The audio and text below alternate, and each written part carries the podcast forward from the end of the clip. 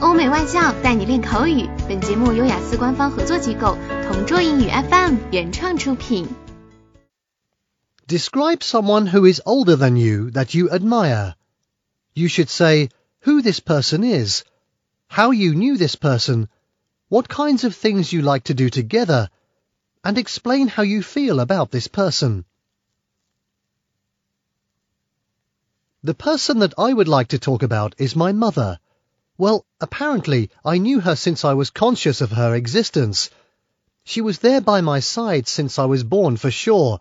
She was never tired of guiding me and giving me all her unconditional love. And I admire her sacrifices and efforts because I saw how she juggled her time taking care of our family. And I have witnessed her carrying out the household chores in the house, and also she usually set time every night to read me a bedtime story which was my favourite part of the day. She would tell me stories animatedly until I fell asleep.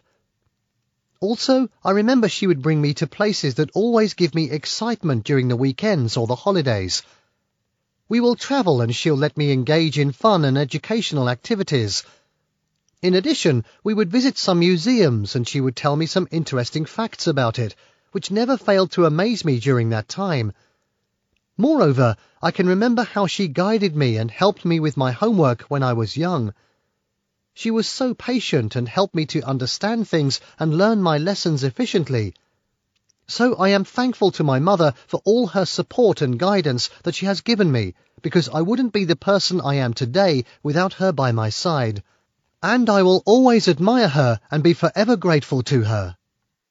OK，以上就是今天口语话题的全部内容。想要免费获得雅思口语完整题库的小伙伴，快来关注微信公众号“同桌雅思英语”，回复关键词“口语题库”就可以啦。